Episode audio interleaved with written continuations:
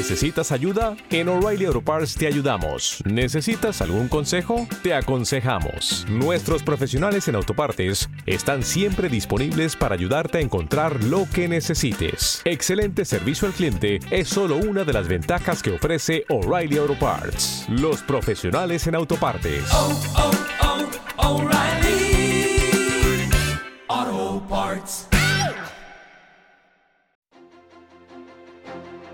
Bank y el inversor inquieto, el arte de la banca privada y el compromiso con la cultura financiera les ofrecen inversores.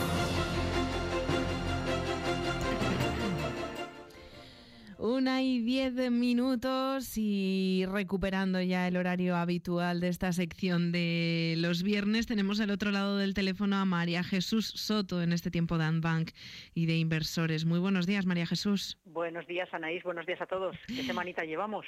Intensa, ¿eh? En muchos sentidos. Intensita. No sé. A todos los efectos. No, no salimos de una y ya estamos en otra, María Jesús. Literalmente. Literalmente.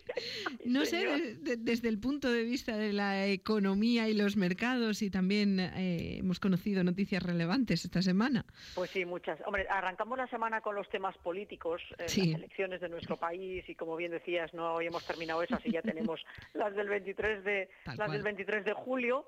Eh, para los eh, mercados de capitales de momento no hay nada y de hecho mm, los informes que empieza a sacar ya JP Morgan y demás y como ha sucedido en todas las ocasiones en las que estamos en una situación similar, claramente que gane el Partido Popular las elecciones generales es bueno para la economía de nuestro país y también es bueno para muchos de esos proyectos que desde el punto de vista económico como el de la vivienda y demás iban a causar tantos daños que ya van a quedar sin, sin salir adelante. Y bueno pues ya se ha anunciado incluso por el Partido Popular bajadas de impuestos es decir, eh, eh, es decir, vamos ya a otra dirección que desde luego es muy buena para la economía española y esto es un hecho y una realidad que iremos viendo a medida que eh, vayan pasando, sobre todo primero que lleguemos al 23, que, hagamos lo que tenemos que hacer, lo que ya hicieron los ciudadanos españoles el domingo pasado y a partir de ahí, pues que el Partido Popular gestione correctamente nuestro nuestro país como como como tiene la obligación de hacerlo y como además saben hacerlo porque lo han hecho en otras circunstancias, aunque en estas lo van a tener más difícil y les vamos a exigir mucho más, porque ya no solo es la economía, son temas sociales, son temas electorales. La ley electoral claramente se ha quedado desfasada. Esto lo dicen todos los expertos mm. eh, políticos de nuestro país, incluso la demanda social de cambiar la ley electoral. Es decir, tienen por delante una tarea de verdad eh, ingente, donde desde luego si lo hacen todo bien y, hacen lo que tienen que hacer para salvar a nuestro país del fango en el que está, al, que está sometido y en el que está chapoteando, eh, se van a ganar su sueldo realmente, porque va a ser muy duro lo que van a tener que hacer eh, y va a ser muy complejo. Pero, como digo, esto abre una puerta a la esperanza que nuestros ciudadanos, que nuestro país necesitaba y que todos nosotros necesitábamos. Así que esperanza por ahí. Más temas políticos importantes de la semana. Eh, en Turquía, elecciones, gana de nuevo Erdogan. Desde el punto de vista geopolítico, el tener al mismo jugador que ya conocen en unos momentos en los que hay tanta tensión entre tantos países, bueno, pues parece que, bueno, eh, digamos es una buena noticia. Desde el punto de vista económico no tanto, porque no tiene la ortodoxia económica que le gustaría a los mercados de capitales para que la economía turca fuera mejor y fuese más fiable. Por eso el BBVA ha sufrido eh, desde que hay elecciones en Turquía en su cotización, porque es el banco español que más intereses tiene en Turquía.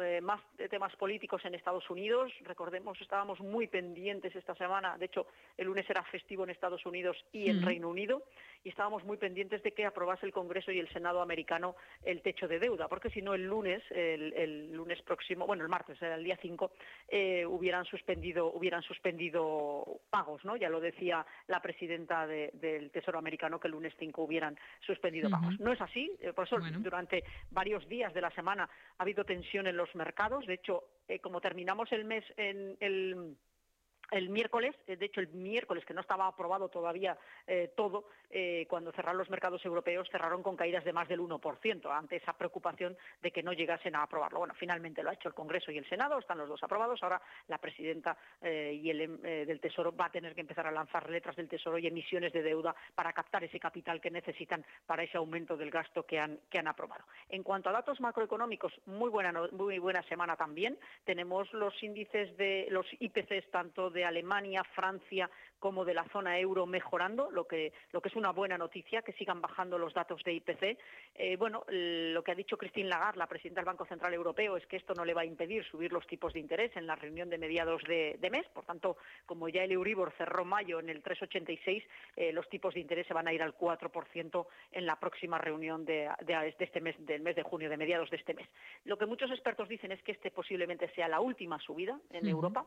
La duda está en ver si Estados Unidos, que también se reúne a mediados de mes 13-14, va a subir un cuarto más de punto desde el 5,25 hasta el 5,5 o no, y eso va a depender de esta tarde del dato del empleo que conoceremos a partir de las dos y media en Estados Unidos. Si este dato sigue siendo fuerte, si la presión, eh, si, el mercado laboral sigue fuerte, las subidas de los salarios siguen fuertes, eh, los expertos dicen que hay muchas probabilidades de que suba los tipos de interés otro cuarto de punto. Y si esto no es así, lo más probable es que se quede donde está. Lo que está claro es que ya estamos hablando, como venimos diciendo ya de las últimas semanas, de los niveles más altos de tipos, ya tienen un techo que está marcado ahí. Así que esta tarde estamos muy pendientes a las dos y media con, ese, con ese dato. Y buen dato de IPC, como decía, en Europa hasta el 6,1%. Mal dato de la actividad manufacturera. Las eh, empresas, eh, el sector de las fábricas en general en Europa, en España, eh, en China, según, según el dato que veamos, también están muy afectadas, es decir, están fabricando menos, están deben dar resintiendo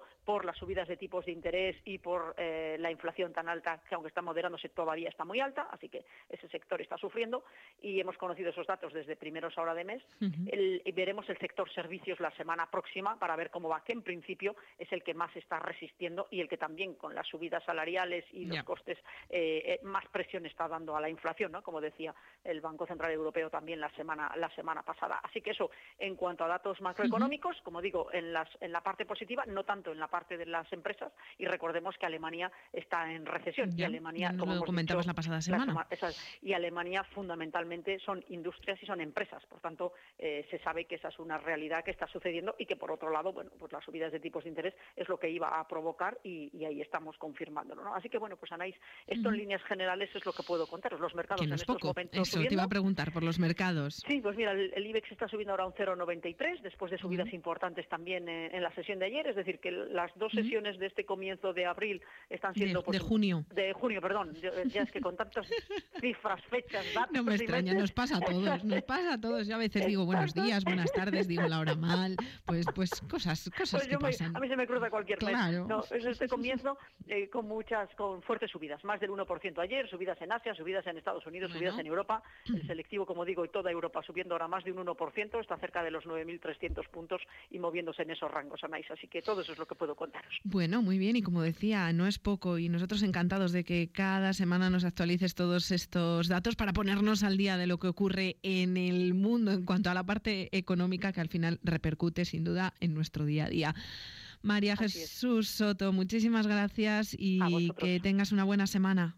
Lo mismo para, para, vosotros y para los oyentes y la semana próxima os traeré más datos, veremos cómo sale el desempleo, os lo contaré y os traeré todos los datos de actividad del sector servicios la semana próxima. Muy bien, gracias. A vosotros hasta la semana próxima. Adiós, adiós. Bank y el inversor inquieto. Venga a visitarnos y le haremos un estudio sin compromiso para que descubra en quién puede confiar. Le esperamos en la Avenida Independencia 14, segunda y quinta planta del edificio Emperador. Teléfono 987 219494. Andbank y el inversor inquieto. El arte de la banca privada y el compromiso con la cultura financiera.